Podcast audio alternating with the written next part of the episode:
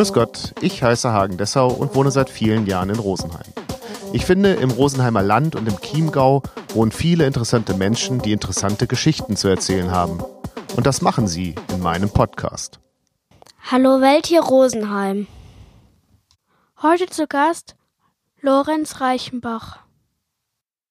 Gut, also ich bin Lorenz Reichenbach, ich bin Lehrer für Deutsch, Sport und Geografie und habe vor sieben Jahren, nein, vor acht Jahren entschieden, dass ich ins Ausland gehen will und habe dann 2015 eine Stelle im Westjordanland, palästinensischen Autonomiegebiet bei Bethlehem, also in Bejala, angetreten und war da die letzten sechs Jahre. War da als Deutschlehrer und Sportlehrer und Geolehrer, also alle drei Fächer und dann auch schnell in der ähm, Schulleitung mit dabei.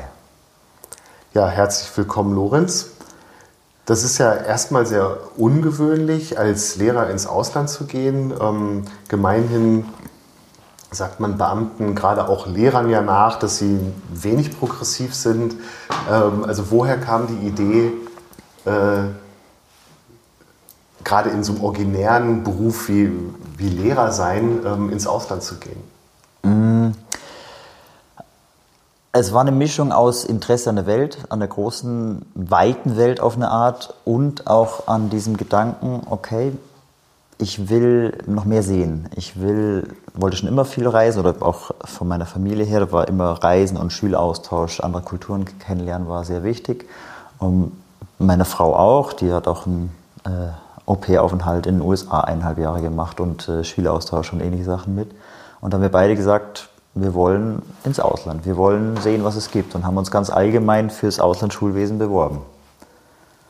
Was, was, es eben auch gibt, vielleicht muss man das noch kurz erklären. Mhm. Ähm, es gibt tatsächlich einen offiziellen Weg, als Lehrer mhm. im Ausland zu arbeiten. Und, und, wie sieht da der Bewerbungsprozess aus? Also das äh, sogenannte Auslandsschulwesen ähm, ist zuständig für 140 Auslandsschulen, also für 140 deutsche Auslandsschulen die sich weltweit üblicherweise in großen Städten befinden, also so New York, Tokio, äh, Peking und ähnliches, aber eben auch ein paar ja, historisch gewachsenen deutschen Auslandsschulen, zum Beispiel Talita Kumi, an der ich war in Beijala. Und dieses Auslandsschulwesen versucht Lehrer oder bekommt die Lehrer aus den Bundesländern. Und die Bundesländer sollen oder haben auch das unterschrieben, dass sie es machen, äh, ihre Lehrer freistellen, um denen die Möglichkeit geben, ins Auslandsschulwesen zu gehen. Hängt letztlich mit dem Auswärtigen Amt zusammen und mit der deutschen auswärtigen äh, Kultur- und Bildungspolitik. Und vor Ort unterrichtet man aber eigentlich meistens dann deutschsprachige Kinder? Mm, jein. Also meistens nicht, also häufig ja, aber meistens sind auch äh, lokale Schüler vor Ort. Also beispielsweise in Ägypten, wo ich relativ häufig auch auf Fortbildung war, da sind sehr viele Schulen, ähm, quasi die hoch angesehenen Schulen. Das heißt, die oberen 10.000 aus Kairo schicken ihre Schüler an die internationalen Auslandsschulen. Das heißt die englische, sei es die amerikanische oder sei es eben auch die deutschen. Und da gibt es beispielsweise die DEO, die Deutsche Evangelische Oberschule, das ist da so die renommierte deutsche Auslandsschule und da schicken sehr viele Ägypter ihre Kinder hin. Und da sind natürlich auch ein paar Deutsche, aber da sind auch relativ viele Lokale. Das heißt, die haben auch ein gesellschaftlich hohes Ansehen. Ja, in, also die meisten Auslandsschulen doch, ja. Sie müssen sich ja auch im Vergleich zu anderen Auslandsschulen etablieren. Letztlich ist es von Deutschland gefördert, aber es ist immer unter einem Träger, also es ist eine Privatschule. Das heißt, es gibt immer einen Träger, der ähm, ja, kann kirchlich sein, kann aber auch ein Elternverein sein, kann ähm, durch andere Strukturen unterstützt werden, sei es durch irgendwelche Firmen oder es gibt auch die Bundeswehrschulen beispielsweise. Ähm, gut, aber nochmal ein anderer Bereich, den sparen wir vielleicht aus, sonst wird es zu kompliziert. Und die ähm, Träger finanzieren letztlich die Schule, bekommen aber durch die Bundesrepublik finanzielle Unterstützung oder auch ähm, Lehrkräfte entsandt, also man ist dann auch eine entsandte Lehrkraft, die dann eben auch die Rechte hat, Abiturprüfung abzunehmen oder das deutsche Sprachdiplom oder andere Prüfungen, Mittelschule oder Realschulabschlüsse. Und wie kommt man an die Schule, an der man dann nachher unterrichtet? Äh, zwei Möglichkeiten. Möglichkeit eins ist, man bewirbt sich bei den Schulen direkt, ruft mal an, schreibt eine E-Mail, ähm, informiert sie natürlich vorher. Es gibt ein paar Schulen, die wollen keine Bewerbung. Äh, ich habe äh, in Spanien ursprünglich mal geschaut gehabt und da gibt es ein paar Schulen, die sind so begehrt, die wollen nicht, dass man sich da direkt bewirbt, sondern die sagen, wir suchen uns sie selber. Und eben der übliche Weg ist, dass man sich in eine ähm, Kartei letztlich ähm, setzen lässt. Also man muss erstmal bei seinem Schulleiter das beantragen, dass man freigestellt wird und, und, und. Also dann durchläuft es zum Ministerium. Das Ministerium stellt einen frei und dann ist man in einer Kartei. Und die Schulleiter weltweit von diesen Auslandsschulen haben dann Zugriff darauf und sagen, ich brauche einen Deutsch-Sportlehrer und suchen dann und sehen dann, aha, das sind zehn Personen und der und der passt, der und passt nicht und dann wird da quasi die Personalauswahl gemacht. Und dann bekommt man ein Angebot. Genau. Und bei mir war es so, dann hat das Telefon geklingelt und dann hat der Schulleiter gesagt, äh, ja, ob ich denn nicht nach Palästina kommen will. Und, und dann habe ich erstmal gesagt, oh, äh, nein, ich habe Angst. Meine Tochter ist gerade auf die Welt gekommen, die war ein halbes Jahr alt und dann hat er mir erklärt, wie es da ist. Dann habe ich ganz viele Lehrer da angerufen, die dort vor Ort gerade waren. Und da war zum Glück auch ein Lehrer, der auch eine einjährige Tochter hatte. Und die haben alle das Gleiche gesagt zu meiner Hauptfrage des Risikos und äh, haben mich zum Glück bestärkt, es zu machen. Und ich würde es auch jetzt gerne eigentlich wieder, oder nicht gerne, ich würde es wieder machen, ich würde es auch jedem empfehlen. Das ist mir auch durch den Kopf gegangen, dass das ja auch eins dieser Gegenden auf der Welt ist, die man eigentlich nur über die Nachrichten kennt mhm. und dann eigentlich auch immer nur, ähm, wenn es negative Nachrichten mhm. gibt. Also dass es eben äh, man als Tagesschau-Zuschauer das Gefühl hat, dass es sehr unsicher dort ist. Mhm. Ja, ist die, Grund, die Grundfrage und auch ähm, eine relativ leicht zu beantwortende Frage. Es ist objektiv, nee, die kann ich so nicht sagen. Es ist weniger gefährlich, als in einer Großstadt zu leben. So, da wundert sich jetzt erstmal jeder, weil da gehen ja Raketen und da gehen ja immer wieder Autobomben und ähnliches hoch. Aber ähm, meistens in der Tagesschau oder in, auch in der deutschen Presse kommen natürlich nur die negativen Seiten. Und da kommen in der Regel auch die Konflikte vom Gaza. Und da muss man sehr stark unterscheiden. Also das Heilige Land, also quasi Israel und politisch korrekt palästinensisches Autonomiegebiet, ähm, ist sehr eng, aber 30, 40 Kilometer sind da eine andere Welt. Also wenn man, ob man sich im Gazastreifen befindet oder 40 Kilometer weiter östlich im Westjordanland, es ist eine andere Welt dort.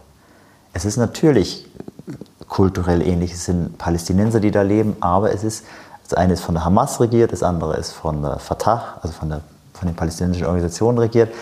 Hamas ist ja von europäischer Sicht als Terroristenorganisation eingestuft, Israel entsprechend auch. Und wenn es Konflikte wie letzten Mai gab, und es war tatsächlich äh, der schlimmste Konflikt, den wir mitbekommen haben, da sind Raketen geflogen. Ja, da war kurzzeitig Krieg, aber das war alles dort. Und im Westjordanland ist man davon indirekt natürlich betroffen, aber nicht gefährdet. Das heißt, diese Großwetterlage ist da vor Ort nicht das Gefährliche. Und wie geht man damit um? Also man muss das ja wahrscheinlich erstmal lernen, mhm. Ähm, dass das eben 30, 40 Kilometer woanders stattfindet. Mhm. Aber trotzdem ist ja so, so eine latente, oder stelle ich mir vor, so eine latente Bedrohungslage doch da. Ist nur zu diesen zehn Tagen da gewesen, als dieser Krieg war. Und die anderen, letzt, also sechs Jahre waren wir dort, äh, war das nicht. Also es gab, es war immer relativ klar, wo es Unruhen geben wird. Also das ist das Nächste. Es gibt immer wieder Demonstrationen, es gibt immer wieder mal auch ähm, leider Tote bei diesen Demonstrationen. Wenn die, ja, jetzt, wir kommen sehr schnell ins Politische rein. Das Grundproblem ist, dass die Medien da Sachen auch größer machen, als sie sind. Also beispielsweise in Bethlehem. Von unserem Balkon aus konnten wir nach Bethlehem sehen. Da gibt es die Mauer, von der die meisten wahrscheinlich schon gehört haben. Und da gibt es eine Stelle, da wird regelmäßig demonstriert, wenn es gerade unruhige Zeiten sind. Und dann weiß man, am Freitag, nach dem Freitagsgebet, gehen viele von der Moschee dahin zum Demonstrieren. Manche friedlich, manche schmeißen Steine, manche schmeißen auch mal Rauchbomben oder zünden Autoreifen an. Und man weiß, dass es am Freitag an dieser Stelle passiert. Und was macht man dann? Man geht da einfach nicht hin. Und selbst wenn, wir sind mal versehentlich da hingekommen, selbst wenn man da ist, man ist nicht das Ziel. Also man ist nicht das Ziel von irgendwelchen Demonstranten, sondern man ist halt, man wird da, ach so, da ist ein Internationaler, das ist kein Problem. Was das Schwierige ist, wenn man halt zur falschen Zeit am falschen Ort ist und dann vielleicht verwechselt wird. Also wenn mich jetzt jemand für einen äh, jüdischen oder israelischen äh, Bewohner halten würde, könnte es unangenehm werden. Aber an sich meidet man dann einfach diese Hotspots. Und es gibt einfach einige Hotspots in der Gegend und die muss man mit der Zeit kennenlernen. Und bei uns war es so, wir sind 2015 hingekommen. Da war die sogenannte Messer-Intifada, also wurde sie in den Medien genannt. Da haben relativ viele frustrierte äh, Jugendliche hauptsächlich mit Messern Anschläge verübt. Also sind auf, Polizi also auf israelische Polizisten oder auf ähm, äh, jüdische Siedler zu und haben sie halt mit Küchenmessern attackiert. Und in der Regel wurden sie gleich, äh, wie sagen die nochmal, nicht eben, mir fällt nicht mehr ein, aber die israelische Polizei hat ein schönes Wort dafür, wenn sie quasi erschossen wurden. Also das, ich weiß nicht mehr, ich kriege es mehr hin. Ähm, und da haben wir schon relativ schnell gelernt, okay, wo sind Gegner, wo kann man hingehen. Aber wir als die Internationalen waren ja nie quasi das Ziel von diesen Messerstechern sozusagen. Und wir haben immer gewusst, wir sind Internationale und wir haben es auch äh, deutlich gemacht, auch wenn wir in der Westbank unterwegs waren, haben wir halt immer auch einen Kefir, also diesen palästinensischen Schal dabei gehabt, um einfach zu sagen, wir sind quasi von der palästinensischen Seite, in dem Fall, wir sind keine jüdischen Siedler, die jetzt hier das Land einnehmen wollen oder ähnliches. Was ja ungewöhnlich klingt jetzt für jemanden, der nicht, nicht dabei oder nicht, nicht da drin ist. Ähm, man hat ja immer das Gefühl, dass, ähm, dass gerade die Internationalen die, die Gegner sind. Ähm. Ganz im Gegenteil. Letztlich die Internationalen bauen dort sehr viel auf. Und ganz viele Menschen dort sind von den Internationalen abhängig, sind abhängig vom Tourismus ganz massiv, gerade in der Region Bethlehem. Ähm, da arbeitet wahrscheinlich 90 Prozent der Bevölkerung direkt oder indirekt im Tourismus, sei es als Tourguide, sei es als Taxifahrer, sei es als Hotelangestellte in irgendeiner Form. Oder sei es als Olivenholzschnitzer, der dann seine Sachen verkauft, die dann wiederum an die Touristen gehen. Das zum einen. Und zum anderen gibt es sehr viele gerade in Bethlehem sehr viele ähm, internationale Organisationen, die sich da einbringen wollen. Sei es das Caritas Baby Hospital, das kennt man ja im deutschen Raum auch, weil die oft zu Spendenaufrufen sorgen. Dann sei es die amerikanische Unterstützung von irgendwelchen Bauwerken, dass sie da Sachen bauen, dass es schön machen, dass es herrichten, dass sie Sachen renovieren. Sei es von ähm, GIZ, also von der Deutschen Gesellschaft für internationale Zusammenarbeit, bei der auch dann viele arbeiten und ganz viele vernetzt sind. Und da sind sehr, sehr viele, die auch mit internationalen Firmen letztlich arbeiten. Also Bethlehem, die Vorstellung, die man hier von Bethlehem hat, äh, ist eine andere, als es wirklich ist. Es ist sehr international dort. Beispielsweise die Geburtskirche auch wurde renoviert von Italienern. Also da waren massiv oder massig Italiener vor Ort, die die Geburtskirche dann renoviert haben, weil die besonders viel Erfahrung haben mit äh, antiken Kirchen, die dann zu renovieren sind. Und dann war es teilweise so, dass man sich wie auf einer italienischen Piazza gefühlt hat, wenn man am Manchester Square, also an dem Platz direkt vor der Geburtskirche war, was eigentlich urpalästinensisch-arabisch ist. Aber überall waren dann Italiener und haben ähm, gearbeitet.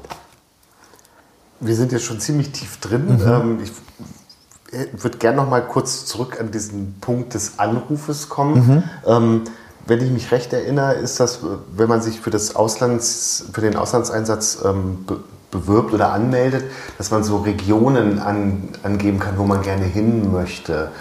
Was waren denn eure, eure eigentlichen Präferenzen? Es ist genau umgekehrt. Man kann nicht Regionen angeben, wo man hin will. Oder ausschließen. Oder man kann ausschließen. Und wir haben zwei ausgeschlossen. Es war, ich glaube, Osteuropa und Zentralasien. Heute mit der jetzigen Erfahrung würde ich gar nichts mehr ausschließen, weil der Nahe Osten war bei uns jetzt auch nicht auf der Wunschliste. Ganz im Gegenteil. Wir hatten, wir haben uns die Liste durchgeschaut, haben gesehen, Italien, ach, da gibt es drei Auslandsschulen oder da Spanien, das wäre auch toll, da gibt es ganz viele, gibt es elf oder wir wollten so in, in der Umgebung bleiben, also so vier bis fünf Flugstunden haben wir gesagt, das ist so der Bereich, wo wir gerne hin wollen. und haben uns da ein bisschen umgeschaut. Und dann, als der Anruf kam, waren wir eben erstmal sehr überrascht über die Region, aber wir hatten es ja nicht ausgeschlossen und haben dann zwei Wochen intensiv uns damit beschäftigt. Und dann ging es auch auf und ab, ob wir es machen oder nicht. Wie ist das in der Familie angekommen, der Gedanke? Also in der, jetzt meine Frau, meine Tochter und ich, wir waren relativ schnell begeistert dafür. Äh, unsere Eltern waren eigentlich auch fasziniert und, und begeistert. Also auch, die sind auch sehr reiseaffin. Mein Vater war schon ein paar Mal davor auch im Heiligen Land unterwegs auf äh, unterschiedlichen Reisen und kannte auch die Gegend, war auch in Syrien. Also der kannte diese Kultur da auch.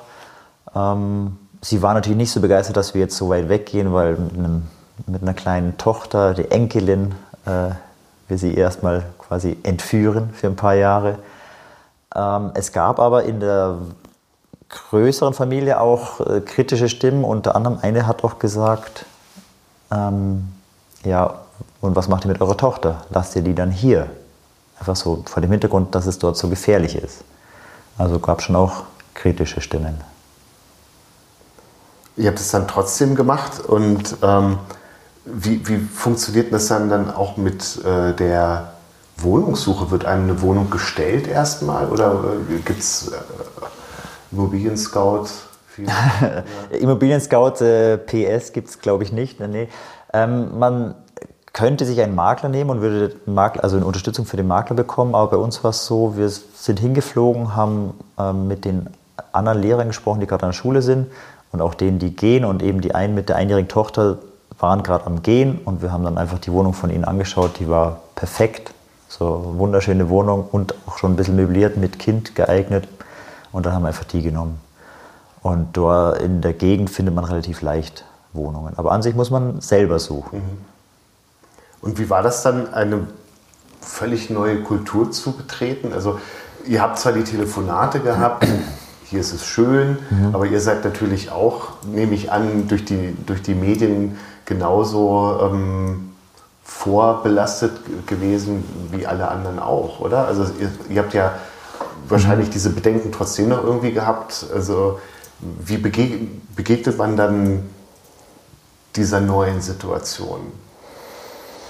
Man muss sich darauf einlassen. Also es war, jeden Tag haben wir was Neues gelernt, kennengelernt, waren überrascht, haben, sind auch mal erschrocken. Wir waren einmal relativ früh, sind wir ohne nachzudenken am Freitag nach Jerusalem in die Altstadt, was an sich ja geht, aber wir sind dann genau zu der Zeit, als quasi das Freitagsgebet zu Ende war, ähm, an der Straße lang gegangen, wo die Menschen vom Haram al-Sharif, also von Tempelberg, also von der ähm, Al-Aqsa-Moschee runterkommen, sind wir langgelaufen. Plötzlich kamen da hunderte arabische Männer, die da relativ zügig langgehen. Und im ersten Moment sind wir erschrocken und dachten, ui, was ist jetzt los? Aber dann war klar, okay, die kommen jetzt einfach von Beten und gehen jetzt dahin, wo sie hin müssten.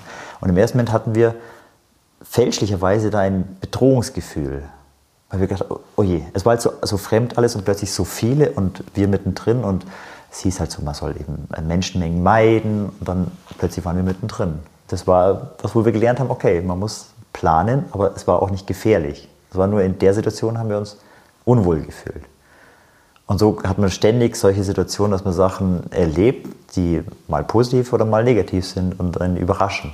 Und ja, ich stelle mir das tatsächlich so vor, dass man dann so in seiner Wohnung sitzt und sich dann wirklich ernsthaft fragt, also wie ist das, also was spricht man denn da auch für eine Sprache? Also Arabisch? Arabisch, ja, Arabisch. Wie, wie ähm, sehr war dein Arabisch zu dem Zeitpunkt eingerostet? Auch äh, schlecht es war schlecht und es ist schlecht geblieben. Also wir haben zwar in Deutschland einen Arabischkurs gemacht bei einer äh, Schülermutter, die tatsächlich Palästinenserin auch war, um so ein paar Grundlagen zu haben und so für den ersten Smalltalk. Das war gut, dass wir es gemacht haben und wir haben auch vor Ort dann noch weitergelernt. Wir sind aber nicht dann groß weitergekommen, groß eingetaucht. Ähm, aber was am Anfang eine Riesenhilfe war, letztlich auch äh, die Schule. Also es gibt ein sehr großes Kollegium, es gibt sehr viele Ortskräfte, also quasi Palästinenser, die an dieser Schule arbeiten. Und die haben einen unterstützt und geholfen. Und gleich, also da, da konnte man nachfragen. Genauso die Nachbarschaft außenrum, wo wir gewohnt haben. Also wir haben quasi auch mitten im Beit gewohnt und waren umgeben von Palästinensern und die waren alle sehr hilfsbereit. und auch unsere Vermieter. Das war also quasi, man hatte genug Anlaufstellen, um Fragen zu stellen und auch um Sachen zu lernen. Und die Menschen waren ja offensichtlich auch sehr ähm, offen euch mhm. gegenüber, also so wie du es auch vorhin ja. schon, schon formuliert hast, also so diese Angst, also ich habe mir hier aufgeschrieben, ähm, so, so dieser, der Deutsche kommt und, und zeigt mal, wie es funktioniert, äh, das, das war, war dann gar nicht so gegeben. Mm, nee, also die Angst von der palästinensischen Seite, nein.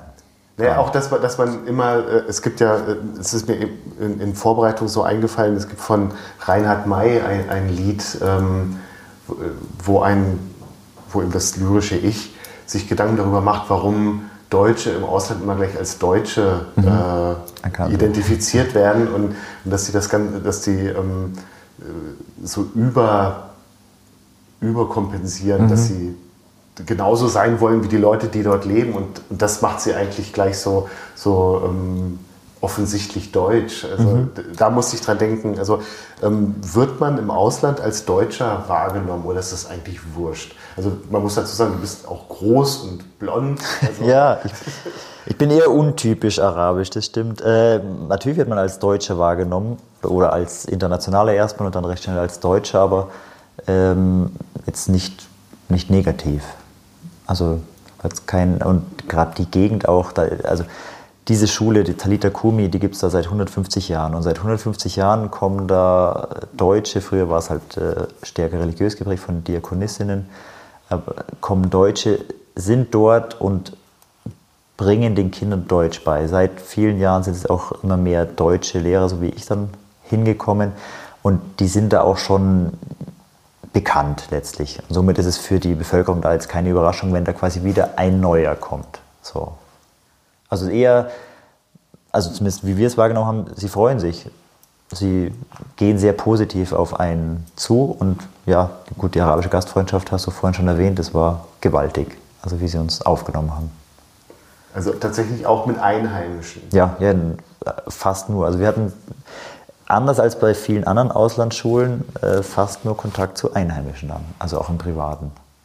Weil wir, also vielleicht lag es auch in der Situation, eben ähm, wir sind mit einer ja, dann knapp einjährigen Tochter hingegangen, kleines blondes Mädchen und die Nachbarn hatten auch ein Kind und dann so waren wir ganz schnell im Gespräch miteinander und äh, wurde gleich herzlich empfangen. Unsere Vermieter haben uns regelmäßig zum Essen eingeladen, Essen hochgebracht und dann kam das zweite Kind und die lieben dort Kinder, die lieben Familie. Das, also das ist wirklich, das steht ganz, ganz, ganz weit oben. Viel weiter, als man sich hier nur vorstellen kann, dass es ist.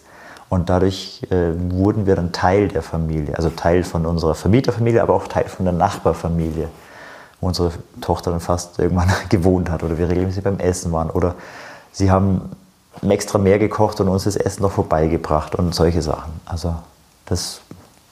Und Herkunft spielt dabei dann überhaupt keine Rolle? Hm, nein, gar nicht. Nee. Also ich, ich nee. Ich stelle mir gerade so eine Situation in, in Deutschland vor, deswegen. Äh ja, ich habe mir das auch mal versucht vorzustellen, dass, äh, was ich der, wenn ich Schweinsbraten mache, nein, unpassendes Beispiel, sagen wir, äh, zu viel äh, Rindfleisch, äh, Rinderrouladen zubereitet und dann dem syrischen Flüchtling bringen, der in der Nachbarwohnung wohnt. Das glaube ich, gibt sicher auch welche, die das hier machen, aber ich glaube eher sehr, sehr wenig. Was eigentlich schade ist. Und ähm, wie ist das dann, was, welchen Berufen gehen, die, äh, sind dann eure Nachbarn nachgegangen? Ganz unterschiedlich. Also Geschäftsleute, also ja, die eine hat einen Betrieb, äh, wo sie letztlich äh, ja, Farben und so Handwerksbedarf. Also hier würde man vielleicht sagen, ähnlich wie beim Obi, nur viel, viel, viel, viel, viel, viel kleiner ähm, solche Dinge verkaufen. Äh, andere waren Lehrer, andere waren ähm, Ingenieure, also rundum. Also letztlich ist ja auch eine, eine Stadt wie hier auch.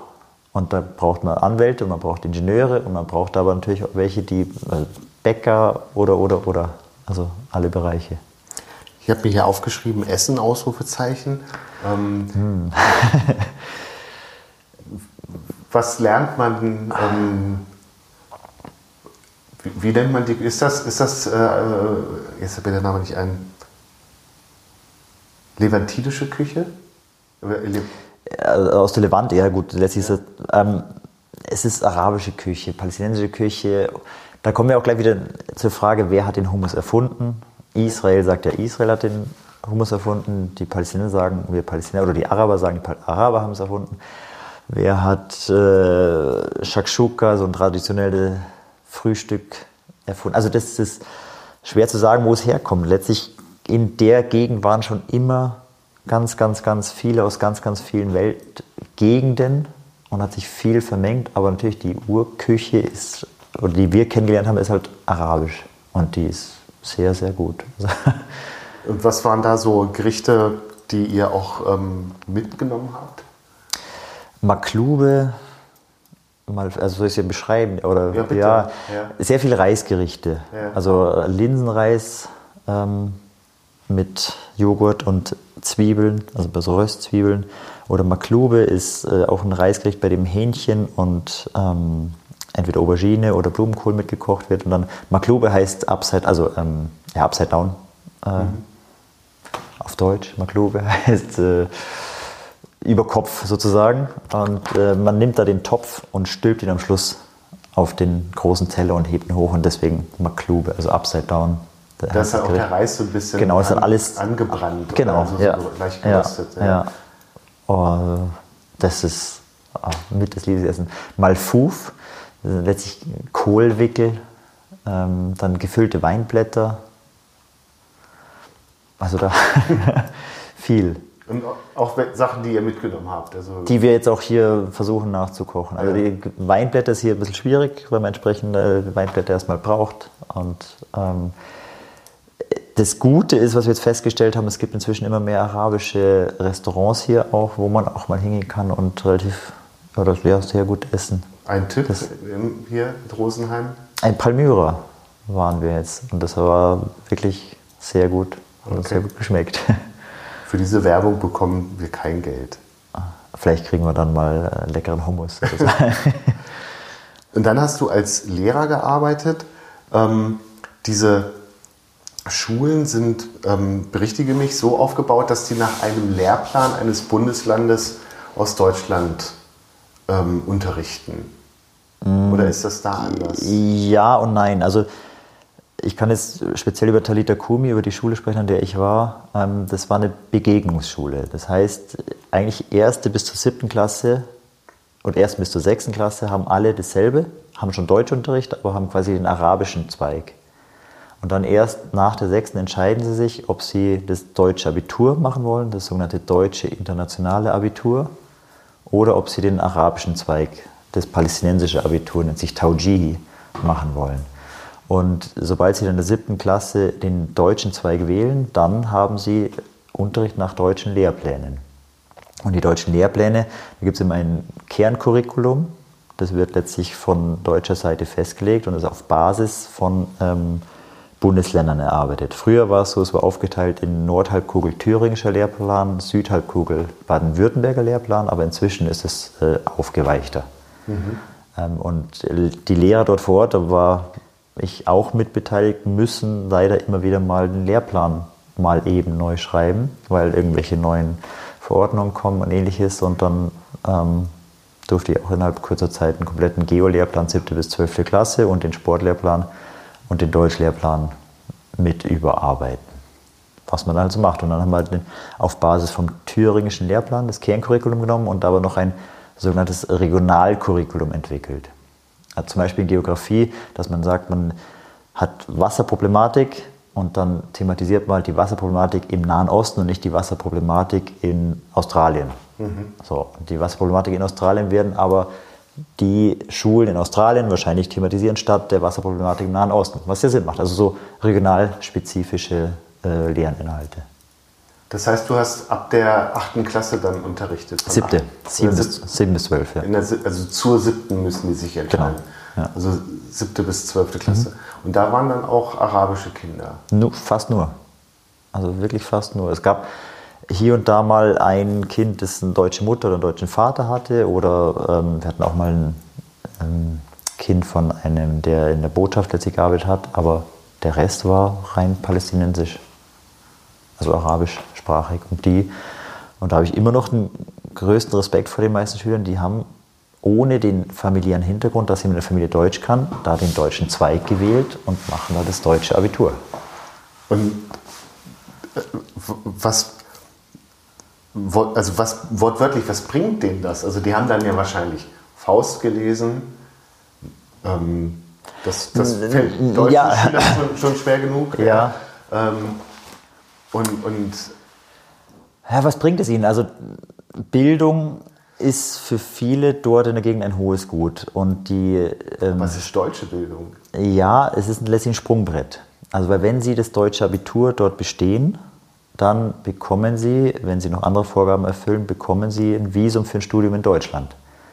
Und haben auch das Anrecht auf einen Studienplatz in Deutschland, wenn Ihr Notenschnitt entsprechend passend ist. Das heißt, Sie können mit diesem Schnitt dann sich an der Universität in München, an der LMU bewerben und sagen, ich möchte gerne Germanistik. Germanistik, ja, Germanistik studieren, ja, tatsächlich. Gibt es auch solche Fälle. Oder was häufiger ist, dass sie dann äh, Medizin wollen viele oft machen, aber da brauchen sie natürlich einen extrem guten Schnitt, das schaffen nicht viele. Ähm, oder dass sie irgendwie Ingenieurwissenschaften, das ist das häufigste machen, Architektur oder Bauingenieurwesen und ähnliches.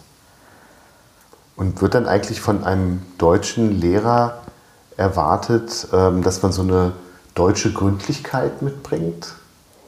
Von wem? Na, von, also von dir als Lehrkraft. Also, also, aber, aber wer, wer hat diese Erwartung? Die Schüler oder die? Na, die, die, die Institut, also die, du sagst ja, die Schule hat einen Träger. Ja.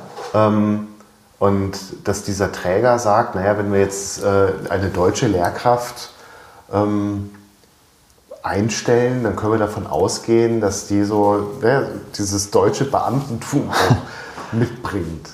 Also äh, es wird vom Träger jetzt nicht explizit erwartet. Vielleicht setzen es manche voraus, aber im Ausland habe ich schon auch interessante Lehrer, Beamtenpersönlichkeiten kennengelernt, die vielleicht nicht so ganz typisch sind. Also positiv wie auch negativ. Nee, ist nicht unbedingt nur an der Schule. Ich hatte viel Kontakt mit anderen Schulen auch, aber es ist nicht so, dass alle deutschen Lehrer gründlich sind und ordentlich und gut organisiert und Gibt es durchaus einige oder viele, aber viele halt auch nicht. Also, es ist, also es ist nicht das, was erwartet wird. Hm. Also nicht explizit. Ne? Ja. Aber wie ist das denn ähm, generell, also nach welchen Parametern wird man denn als Lehrkraft dann eigentlich ausgesucht? Also ähm, Fachkombination. Eigentlich nur die Fachkombination. Nur die Fachkombination. Also, es ja. ist nicht so, dass du da hinkommst und dann sagt dann der Schulleiter, ach eigentlich bei dem, was Sie mir jetzt so erzählen, möchte ich doch lieber eine andere Lehrkraft haben? Das, das geht dann gar nicht. Passiert nicht. Also äh, es ist, ja, manchmal merkt man ja danach erst, ob die Person geeignet ist oder nicht, das ist klar. Und gerade für die Region Nahe Osten, ähm, da musste man schon immer sehr sensibel schauen, wer passt und wer passt nicht. Und manchmal glückt es einem und manchmal glückt es einem nicht. Aber man schaut in die Kartei und sieht, hier, da ist Lehrer XY und da ist ein Foto dabei, ein Lebenslauf, man telefoniert, dann kommt er manchmal zu Besuch, aber von einem Besuch sieht man nicht, ob der Lehrer jetzt wirklich geeignet ist. Und nach einem halben Jahr oder nach einem Jahr merkt man, jawohl, das war ein Glücksgriff oder gut, dass der nach drei Jahren wieder geht. Also das gibt es schon auch. Ähm, hast, hast du da Lehrer sein anders gelernt?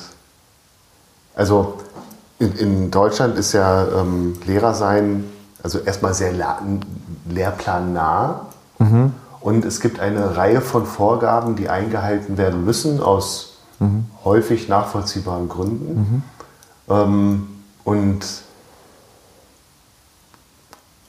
wenn man dann dort arbeitet, spielen dann diese Vorgaben, die man in, in Deutschland in seiner Ausbildung, in seiner Lehrerausbildung gelernt hat, sehr intensiv gelernt hat und von denen eigentlich auch erwartet wird, dass man sie im Alltag als Lehrkraft umsetzt, spielen die dann in der Breite dieselbe Rolle?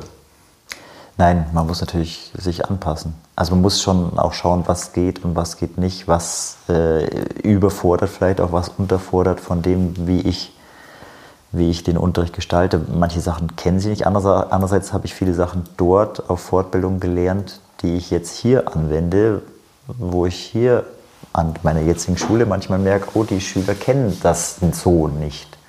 Also so Ähm, es ist.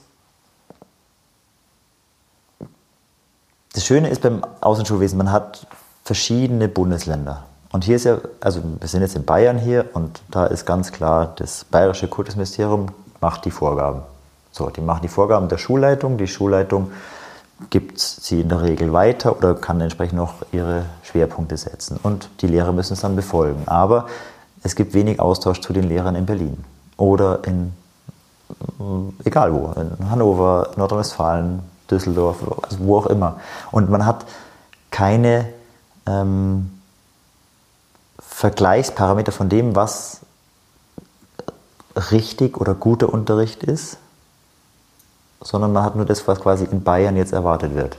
So, und das Schöne da im Ausland ist, man hat dann Kontakte zu den anderen. Man sieht, was da und da erwartet wird. Und auch, es gibt ja, ähm, ja 16 Bundesländer, das ist klar, aber es gibt 16 Regionen im Auslandsschulwesen. Und für jede Region ist ein Bundesland zuständig. Und beispielsweise in der Region, in der wir waren, da war Nordrhein-Westfalen zuständig, als ich dort war. Und diese Region wechselt aber. Das heißt, jetzt ist Nordrhein-Westfalen nicht mehr für den Nahen Osten zuständig, sondern für, ich weiß es nicht genau, aber beispielsweise den ostasiatischen Raum. Und genauso Bayern gibt es auch im Kultusministerium Zuständige für das Auslandsschulwesen. Die sind äh, Zeitung zuständig gewesen für den Raum in der Türkei oder Großraum und sind jetzt dann zuständig für den Raum beispielsweise Südafrika. So alle vier Jahre wechseln die. Und das Gute ist, da kommen dann neue Inputs, also von den verschiedenen Bundesländern. Und da kann man auch und habe ich auch profitiert davon, dass einfach da andere Schwerpunkte gesetzt wurden. Kannst du da ein Beispiel geben?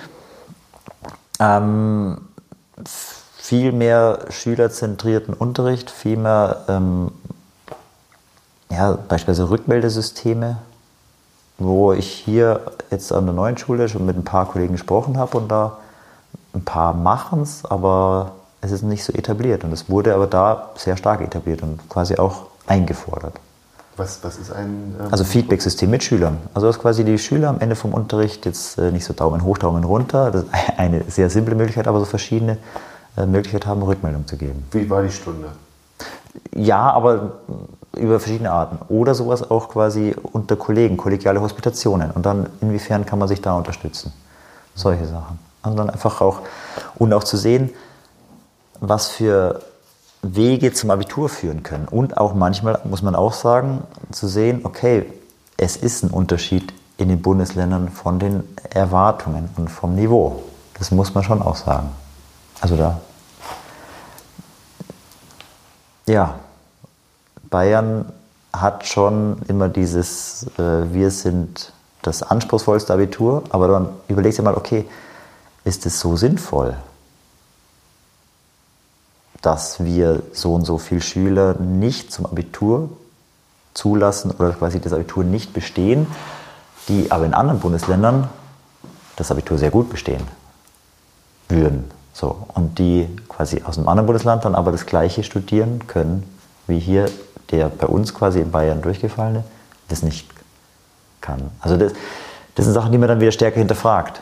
Wo man sich fragt, okay, was ist letztlich äh, der Sinn und Zweck von Schule, was natürlich auch Sinn und Zweck vom Abitur, was ist so die Erwartung, die man auch hat, was ein Schüler können muss. Natürlich gibt es Standards, natürlich gibt es auch KMK-Absprachen, ähm, aber dennoch, ein Abitur in Bayern ist ein anderes Abitur als in Bremen.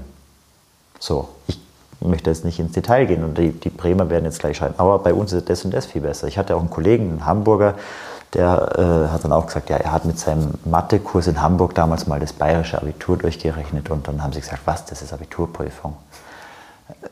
So, das ist immer dieses äh, Lokalpatriotismus, den man da auch ein bisschen aufgeben muss, aber einfach man, man kriegt einen anderen Blick und schaut ein bisschen über diesen Tellerrand hinaus. Mhm. Und nach deinen ähm, Eindrücken ist, hast du das Gefühl, dass Schule hier bei uns ähm, überorganisiert ist?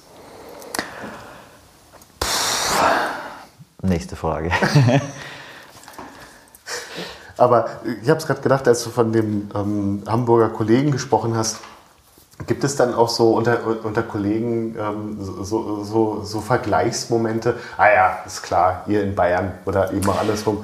ne, dass das von einem Thüringer kommen muss, ist völlig klar oder, oder so. Äh, das muss man schnell ablegen oder quasi nur als Witz formulieren. Ja. Weil das führt zu nichts. Man muss da zusammenarbeiten. Man, es sind relativ wenig Kollegen und man hat dann aus verschiedenen Bereichen. Ähm, und eben dieses Mir sam mir oder äh, Ich bin Icke und was auch immer, ähm, das muss man ablegen. Wir haben es dann als Witz gehabt letztlich. So. Du hast vorhin gleich am Anfang gesagt, du warst in Ägypten auf, auf Fortbildungen, mhm. also schon ja, mhm. auch häufiger. Das klingt ja erstmal für jemanden, der hier in Rosenheim äh, wohnt, mhm. extrem spektakulär. Mhm. Ist es beim ersten Mal auch und beim zweiten Mal auch und es ist toll, aber letztlich ist es, ähm, das kommt daher, dass jede Region hat einen zentralen Ort und das ist für die Region, in der ich war, ist es quasi Kairo. Und äh, da gehört eben dann die Region Ägypten dazu, Nahe Osten, also im Nahen Osten haben wir, also in Jerusalem gibt es die Schmidt-Schule, das ist quasi die, eine Mädchenschule, dann gibt es Talita Kumi, das ist die Schule, in der ich war, dann gibt es noch im Libanon, in Beirut eine deutsche Auslandsschule. Und dann ist noch interessanterweise ähm, Nairobi mit dabei und diese Schulen aus der Region treffen, oder die Lehrer in der Region treffen sich dann in Kairo für Fortbildungen. Und da gibt es ein paar Fortbildungen, die sind Pflicht und ein paar sind einfach dann, ähm, wo man sich weiterentwickeln kann. Und sehr, sehr, sehr spannende Sachen dabei. Das ist dann ja nochmal Horizont erweitert, wenn man dann Absolut, genau. die, diese Kollegen dann trifft. Genau, und dann sieht man auch, okay, wie ist die Schule oder wie ist das System in Ägypten? Eben da habe ich das kennengelernt mit diesem, mit diesem sehr elitären, was bei der Schule, in der ich war, überhaupt nicht so war. Und dann äh, andererseits wieder die dann äh, in, in Nairobi, die sich viel stärker mit den internationalen Schulen vergleichen mussten und schauen mussten, wie sie sich etablieren. Und also das ist total, total spannend. Ähm, und ihr seid dann auch noch mal Eltern geworden ne? in, ähm, mhm. in dieser Zeit. Mhm. Ähm, Zweimal. Genau. Wie, wie, gab es, also du sprichst ja sehr positiv über, über diese Zeit. Also, gab, ja. Gab, also das ist ja. Schwärmt zu viel, oder? Ja, aber das ist ja natürlich auch toll, aber ähm, man, man denkt ja immer, es muss doch dann auch mal so Punkte gegeben haben, wo dann auch so, so Zweifel kamen. Und in der Vorbereitung habe ich gedacht, naja, wenn man dann so ähm, in die Situation kommt, man wird wieder Eltern, ähm, dann eben sich auch auf der Ebene mit dem Gesundheitssystem ähm, beschäftigen muss und so. Also äh, ging das genauso äh, locker ähm, von, äh, von der Hand wie, wie all das andere, was du erzählt hast? Also das, ich habe das Gefühl, es gab ja nie ähm, irgendwie Reibung. Also das, äh, das ist schwierig. Das heißt, es gab nie Reibung. Natürlich gab es auch äh, schwierige Momente. Und was du gerade ansprichst, ist einer davon. Wenn man hier Probleme hat mit XY, dann geht man zum Arzt, ruft an, macht einen Termin aus. So, wenn wir äh, da Termin oder quasi einen Arzt gebraucht haben, dann war immer die Frage, okay, wo lassen wir uns behandeln? Wir waren ja in, in Bejala, was ja Westjordanland ist. Die haben ein Gesundheitssystem, was in Ordnung ist. Ähm, war auch unsere, wir hatten eine Kinderärztin in Bejala selber, eine großartige Frau, die auch äh, unsere Kinder alle da gut betreut hat. Aber für die Geburt war dann schon die Frage, okay, machen wir das in Bejala oder Bethlehem oder machen wir es in Jerusalem? So, und dann ist die nächste Frage, wo in Jerusalem? Macht man es in Ostjerusalem, was ja offiziell nicht israelisch ist, faktisch aber israelisch ist, oder macht man es in Westjerusalem? Und das sind also Sachen, die man dann entscheiden musste. Und wir haben damals halt letztlich, äh, haben alle gesagt, das Hadassah in Kerem Krankenhaus, also auch die Palästinenser haben gesagt, das ist das beste Krankenhaus, ähm, geht dahin. Und da ist dann unser ähm, zweites Kind, also der Lernender, auf die Welt gekommen. Und wir waren nicht ganz so zufrieden. Und dann beim dritten Kind, beim Vincent, sind wir nach Ost-Jerusalem gegangen, ins St. Joseph Hospital, wo wir sehr zufrieden waren. Also muss vielleicht noch dazu sagen, quasi Hadassah in Kerem ist äh, das israelische Krankenhaus, also das israelische Krankenhaus schlechthin. Und äh, St. Joseph in Ost-Jerusalem ist halt ein, ein arabisches Krankenhaus, ähm, wo hauptsächlich ähm, Araber arbeiten. Im Hadassah in Kerem arbeiten auch sehr viele Araber, aber es ist, es ist anders geführt, es ist eine andere Atmosphäre da was vielleicht auch an der Größe liegen mag. Hat das in Kerem ist ja so ein riesiges wie, wie äh, rechts der Isar in München, also ein riesen Krankenhaus und das St. Joseph ist halt ein bisschen kleiner, aber es war, wir haben uns da dann sehr wohl gefühlt. Aber ja, meine Frau hat gesagt, ich soll nicht so viel reden. Äh, zurück zu deiner eigentlichen Frage. Reibungspunkte, was tatsächlich lästig war, wenn man eben so was, einen Spezialisten gebraucht hat. Wenn man gesagt hat, wir, brauchen jetzt äh, irgendwie äh, einen Kardiologen. So. Hat mal beim, bei unserem Sohn was gebraucht und dann, okay, wohin gehen wir? Und wie machen wir einen Termin aus? Das sind also Sachen. Da ruft man da an und dann können die alle oder oft mal kein Englisch. Puh, was macht man jetzt? Dann, wenn man natürlich sagt, man geht in, in der Westbank, was kein Problem, dann habe ich einfach ähm, da wen organisieren können, der notfalls anruft für uns, falls der dort nicht Englisch konnte. Aber wenn man gesagt hat, man will in Israel also eher noch ein, noch ein, ein besseres Gesundheitssystem haben, man will da eine stärkere Unterstützung haben, dann hat man versucht, einen Termin zu machen und ist oft gescheitert. Und das, das war lästig. Also das war was, was ein bisschen schwieriger war. Anderer Bereich, auch zum Beispiel in einem Auto, TÜV oder sowas. Oder da, da irgendwas war, was quasi in der, in der Westbank nicht gemacht werden konnte, dann da Sachen organisieren. Das war lästiger als hier. Hier weiß man, ich brauche das und das, ich fahre da und dahin und der und der gibt mir das dann. Und da muss man sich als erstmal erarbeiten. Natürlich gibt es da auch äh, Kollegen, die helfen oder Freunde, die in irgendeiner Form helfen oder die wen kennen, der wen kennt. Also wird schon versucht. Man schafft das alles, aber das ist ähm, arbeitsaufwendiger. Habt so. ihr dann darüber nachgedacht, ähm, nach Deutschland zu fliegen zur Entbindung? Wir hatten es ganz kurz mal überlegt, aber dann sehr schnell verworfen. Weil letztlich dann wäre die Situation gewesen, dass ich nicht dabei hätte sein können mhm. und wir uns wahrscheinlich zwei Monate oder drei Monate nicht gesehen hätten. Also natürlich, ich hätte nach Deutschland fliegen können, es war noch vor Corona-Zeit, aber äh, an der Schule hatten wir ein geteiltes Wochenende. Das heißt, am Freitag war frei für die vor allem muslimischen Schüler und am Sonntag war frei, weil es eine christliche Schule war und auch viele christliche Schüler da waren. So, das heißt, Samstag hat man gearbeitet. Und äh, ein Wochenende nach Deutschland fliegen ginge dann quasi nur Samstagabend bis Montag früh, aber das haben wir dann nicht gemacht. Und haben dann eh gesagt, das ist keine Option und wir machen das hier und haben es auch nicht bereut. Du hast eben schon Corona angesprochen. Die erste Zeit habt ihr ja dort äh, mitbekommen. Mhm. mhm. Wie war das da? Beklemmend letztlich. Also man hat überhaupt nicht gewusst, was Sache ist. Aber natürlich hier auch nicht, wie es weitergeht. Es war am Anfang extrem streng in der Region, also so richtig mit, äh, ja, wir waren eingesperrt. Also in Bejala selber war das erste Hotel in der Westbank, das Corona-Fälle hatte. Das war von uns, ja, vielleicht 800 Meter entfernt, dieses Hotel. Und dann hat die palästinensische Autonomiebehörde hat einfach komplett Bejala eingesperrt. Und zwar faktisch mit Roadblocks, also mit riesigen Felsblocken, die auf die Straße gelegt wurden, auf die vier oder fünf Zufahrtsstraßen und man konnte dann quasi mit dem Auto nicht mehr rein und raus. Und äh, an einer Hauptstelle haben sie quasi ähm, ja, die Polizei hingestellt, die dann kontrolliert hat. Natürlich gab es Sonderberechtigungen, dass man raus und rein darf, aber die musste man haben. Die hatten wir zum Beispiel nicht. Aber ja, ein Roadblock, man kann einfach zu Fuß drüber gehen, aber man hat halt ein Auto nicht dabei. Das sind so Sachen, das war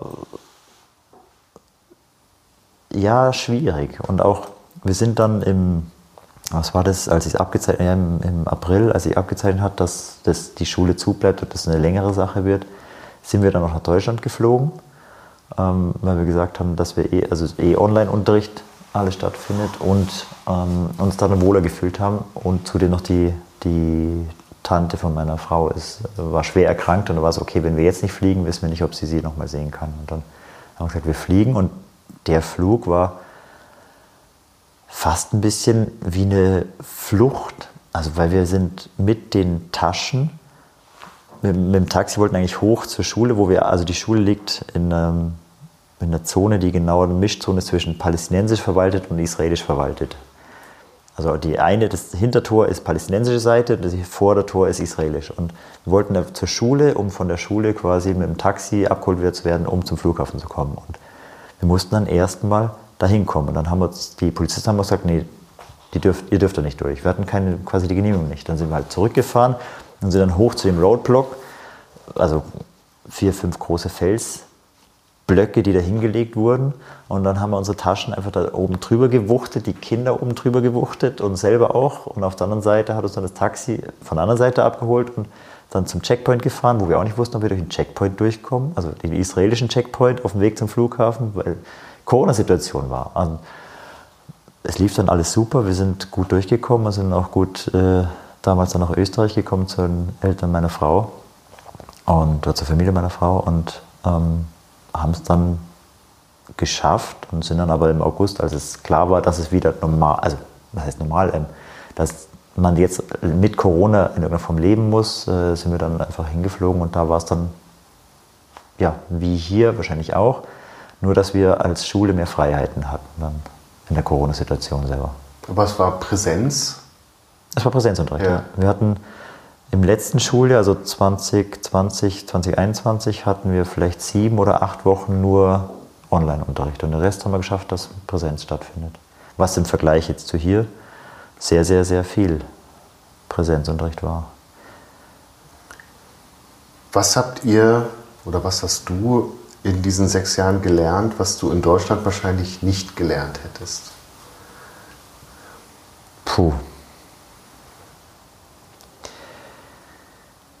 Ach, das ist eine schwierige Frage. Ich weiß ja nicht, was ich hier gelernt hätte in den letzten sechs Jahren. Ähm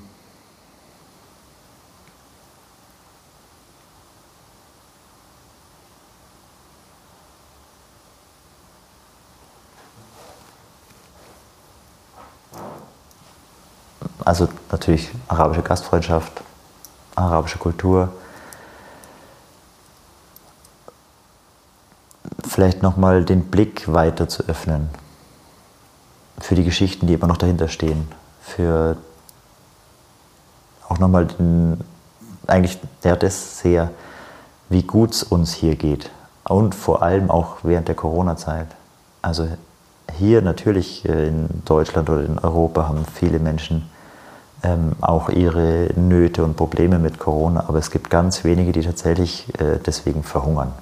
So, es gibt hier Kurzarbeitergeld, es gibt hier Hilfsfonds, es gibt natürlich dann ähm, Sozialhilfe und ähnliches. Das gibt es alles da nicht. Und äh, dass man da dankbar für sein muss, was für eine Struktur man hier hat, was für ein Netz letztlich man hier hat. Ich meine, äh, als Beamter sowieso, aber auch quasi als Normalverdiener, Normalarbeitender. Das ist sehr stark. Und ähnlicher Bereich, ähm, 2015 war ja die Flüchtlingskrise und einfach zu sehen, was offene Grenzen bedeuten, was es bedeutet, einen deutschen Reisepass zu haben. Also nur weil ich an dieser Stelle dieser Welt geboren bin, bin ich ja kein besserer Mensch, aber ich habe so viele Privilegien. Wenn ich jetzt oder du zufällig in Bethlehem geboren worden wärst von entsprechend nicht deutschen Eltern, also von, von dortigen, dann dürftest du fast nirgendwo hinreisen. Dann dürftest du nicht einfach sagen, ich fahre mal nach Italien. Also die, ich habe ein bisschen mit Schrecken in den letzten Jahren gesehen, wie zumindest aus der Distanz so die EU und der Gedanke der EU, der Gedanke Europas, wie der ein bisschen zerbricht, sei es wegen Brexit, Flüchtlingskrise. Da gab es ja lauter so Nationalismusbewegungen und gibt es immer noch. Und da, denke ich, wird was verschenkt, dessen Wert viele sich gar nicht bewusst sind, dass wir hier haben.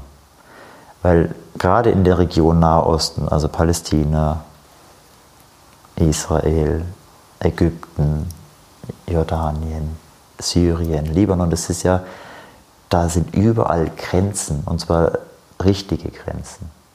Meterhohe Zäune, meterhohe Stacheldrahtzäune, Mauern, Wachtürme, schwer bewaffnete Soldaten. Und das ist was, das ist schön, wenn man es nicht hat und nicht haben muss. Dann bedanke ich mich ganz herzlich für dieses Gespräch. Ja. Vielen, vielen Dank, Lorenz. Bitteschön, gern geschehen. Das war Hallo Welt hier Rosenheim, Folge 52 mit Lorenz Reichenbach. Aufgenommen am 24.11.2021.